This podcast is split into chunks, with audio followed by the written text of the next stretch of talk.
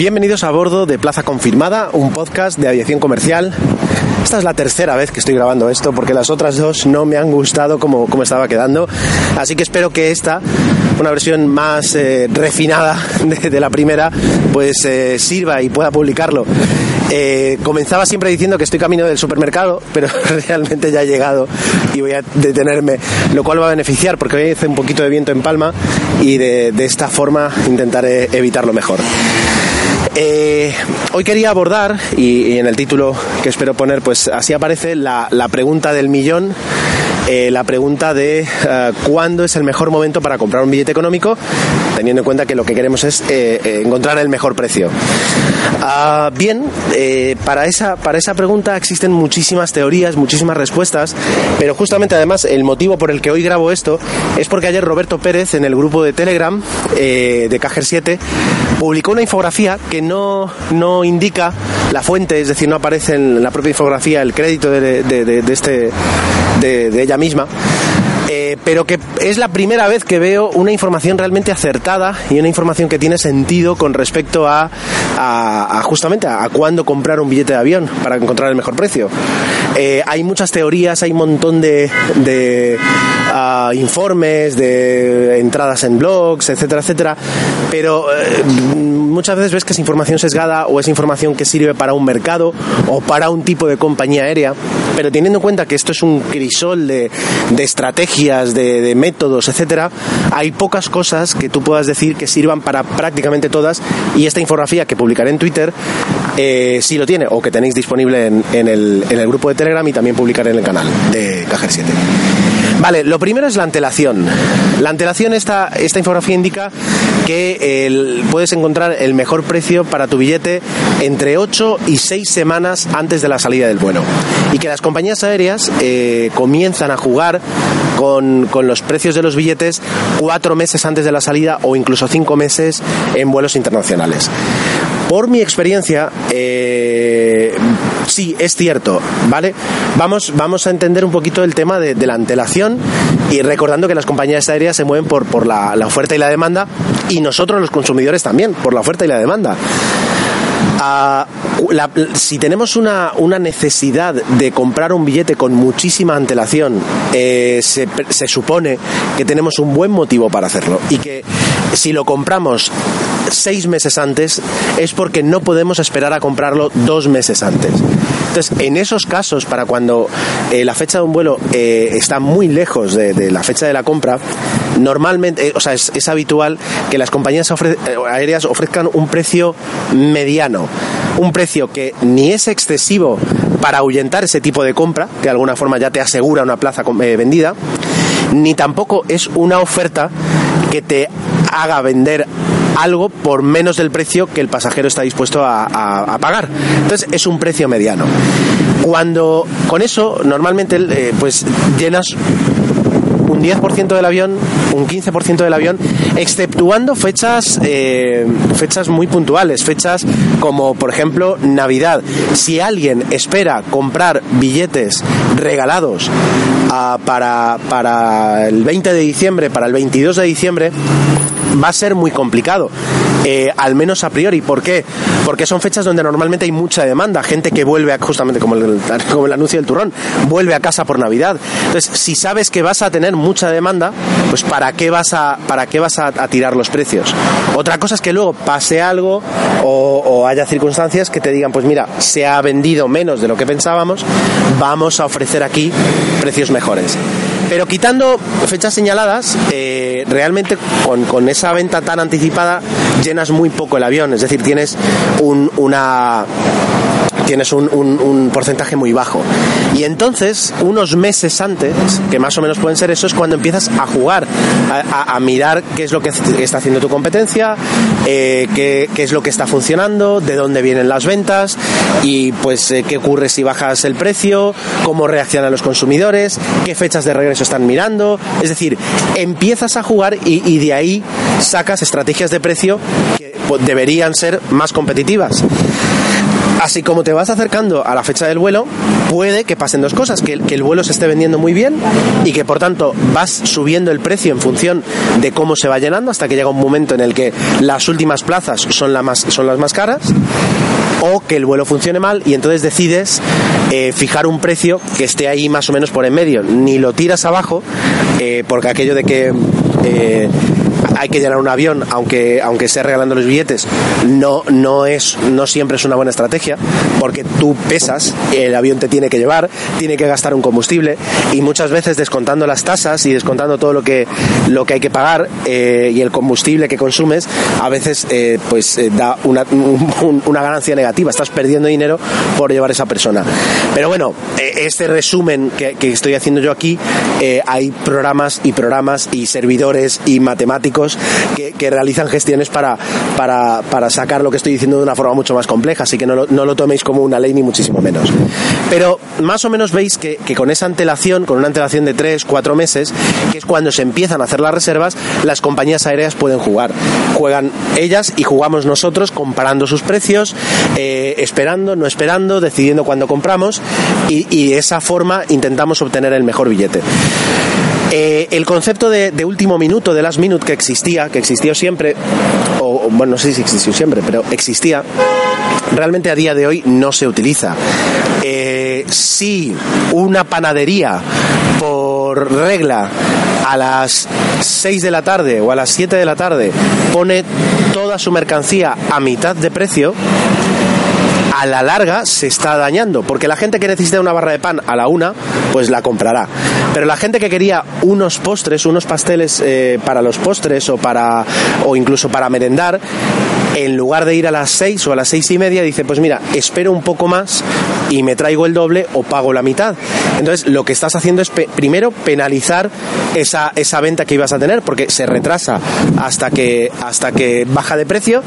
Y por otra parte, estás dando a entender a todos tus clientes que eres capaz de vender tu mercancía a mitad de precio y, es algo normal y con eso también haces negocio.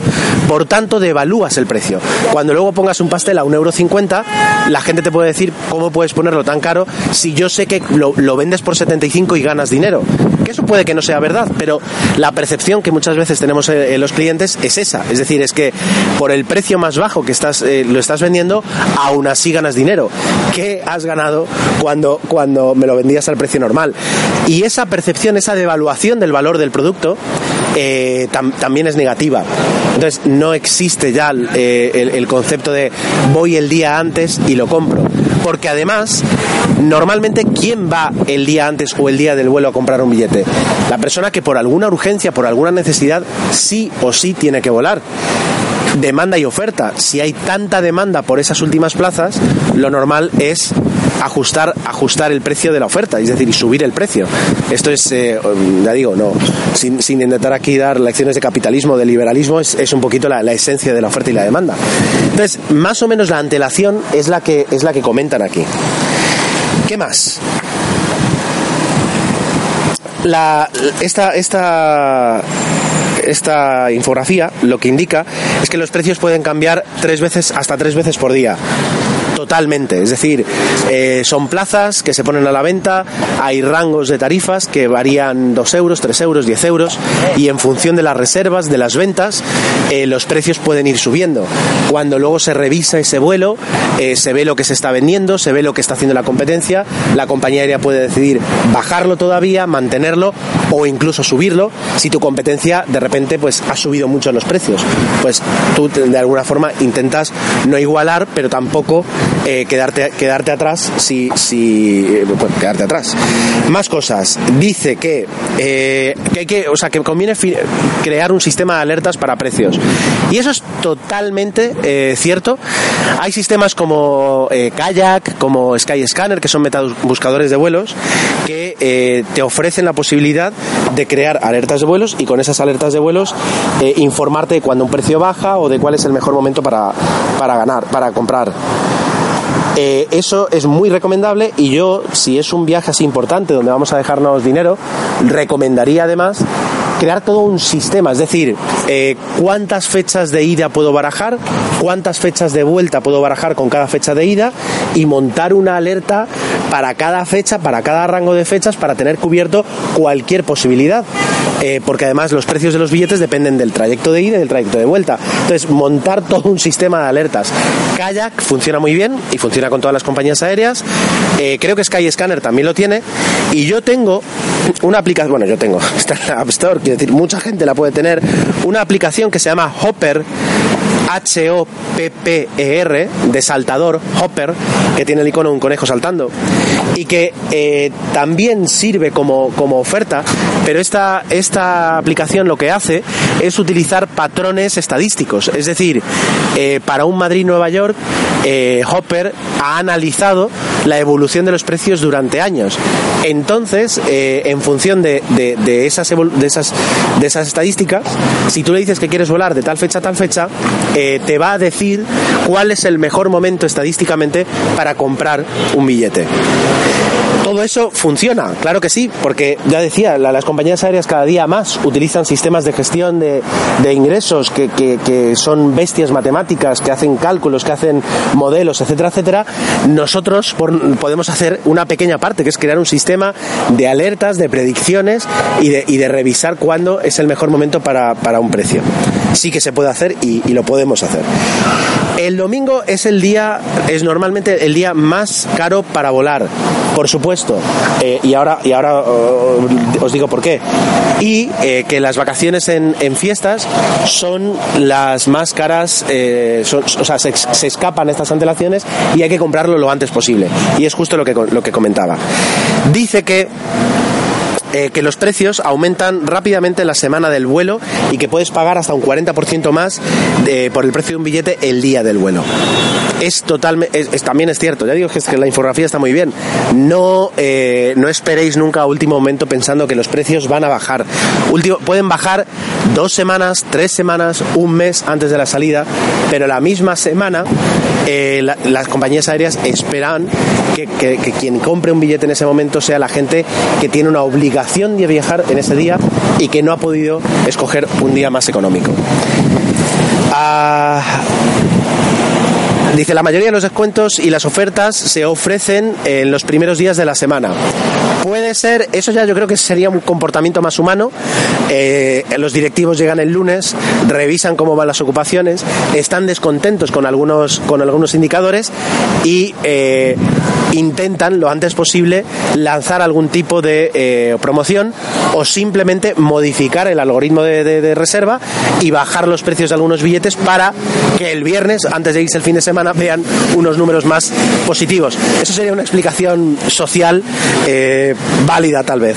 Y luego lo típico de que hay que considerar aeropuertos cercanos, eh, que eso funciona con, con, las compañías de bajo coste que no vuelan a que no vuelan a aeropuertos principales.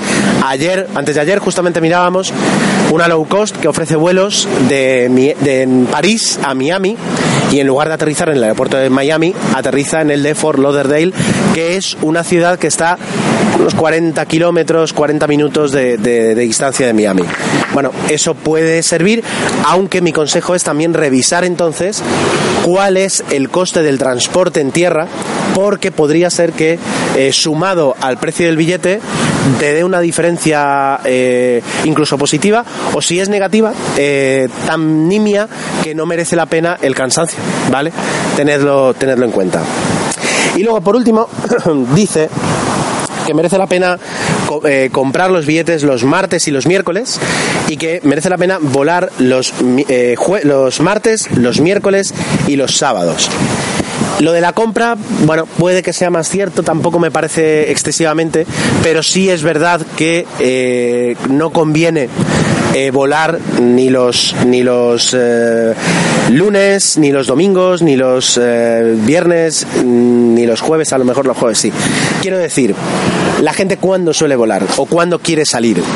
Quiere salir los viernes y quiere llegar los domingos, porque de esa forma pues sales de trabajar un viernes y te vas al aeropuerto y llegas un domingo y el lunes ya puedes volver a trabajar. Estudiantes, eh, padres de hijos en edad escolar buscan mucho estos días para poder volar porque es cuando les es más cómodo y cuando menos trastorno. No tienen que pedir días de vacaciones, no tienen que pedir salir antes, eh, no tienen, sus hijos no dejan de ir al colegio. Es normal. Por tanto, son días donde hay más demanda y hay un público que casi casi obligado tiene que ir a volar esos días. Si tenemos la posibilidad de volar otros días diferentes a esos, eh, hay menos demanda y como hay menos demanda, tiene que haber más oferta. Por tanto, las compañías aéreas bajan los precios son tácticas, eh, hay que mirarlo. Y yo recomiendo, a ver, si es un salto en un vuelo cortito de una hora que nos va a costar 100 euros, pues a lo mejor podemos encontrar una diferencia de, 10, 20. Eh, pero cuando son vuelos largos y nos vamos a dejar dinero, conviene meses antes, ya digo, montarse un sistema de alertas, observar cuáles son las diferentes combinaciones. Pronto veremos eso, que los viernes y los domingos pueden ser días más, más complicados y decidir si a lo mejor pedir un día más de vacaciones nos hace ahorrar 200 euros en el precio de un billete. O si ese importe nos permite quedarnos un día más, pero hay que comparar con el precio del alojamiento, son tácticas. Pero ya digo, lo que hay en esta, en esta infografía es, es bastante acertado y por mi parte eh, os recomiendo que la reviséis si tenéis pensado viajar. 16 minutos de podcast, eh, me voy a acercar, no vaya a ser cosa que, se, que me cierre en el supermercado, eh, lo cual sería una tragedia. Y espero que esta información os haya servido y que no haya hablado demasiado rápido. No sé si os interesa este tema, si queréis que profundice un poquito más. No soy un experto, aunque es verdad que tengo expertos cerca a los cuales podría pedir consejo y opinión y más información. Si os interesa todo esto, pues comentádmelo en arroba cajer7net, en arroba ger7 y intentaré hablar más en profundidad o sobre alguna cosa que me pidáis. Si no, pues, vuelvo, pues volveré a, otros temas y, tocaré este de vez en cuando. Nada más, eh, feliz domingo, de lo que quede domingo cuando pueda publicar este podcast y por supuesto eh, que tengáis un muy buen vuelo. Hasta luego.